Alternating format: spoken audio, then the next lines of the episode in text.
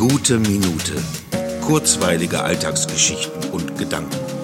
Mein Name ist Matthias Hecht und jetzt geht's auch schon los. Ich habe ein Bild geschenkt bekommen von der Malerin selbst, überreicht bei einem Cortado to go in meinem kleinen Hinterhof.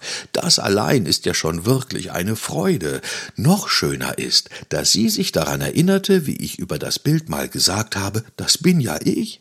Es gibt eben phänotypische Ähnlichkeiten, wie zum Beispiel das spärliche Kopfhaar und einen Bart. Und das Bild heißt Actor, also auf Deutsch Schauspieler. Und wenn man die künstlerische Freiheit in der Umsetzung eines Vorhabens mit in Betracht zieht, könnte man es tatsächlich so sehen.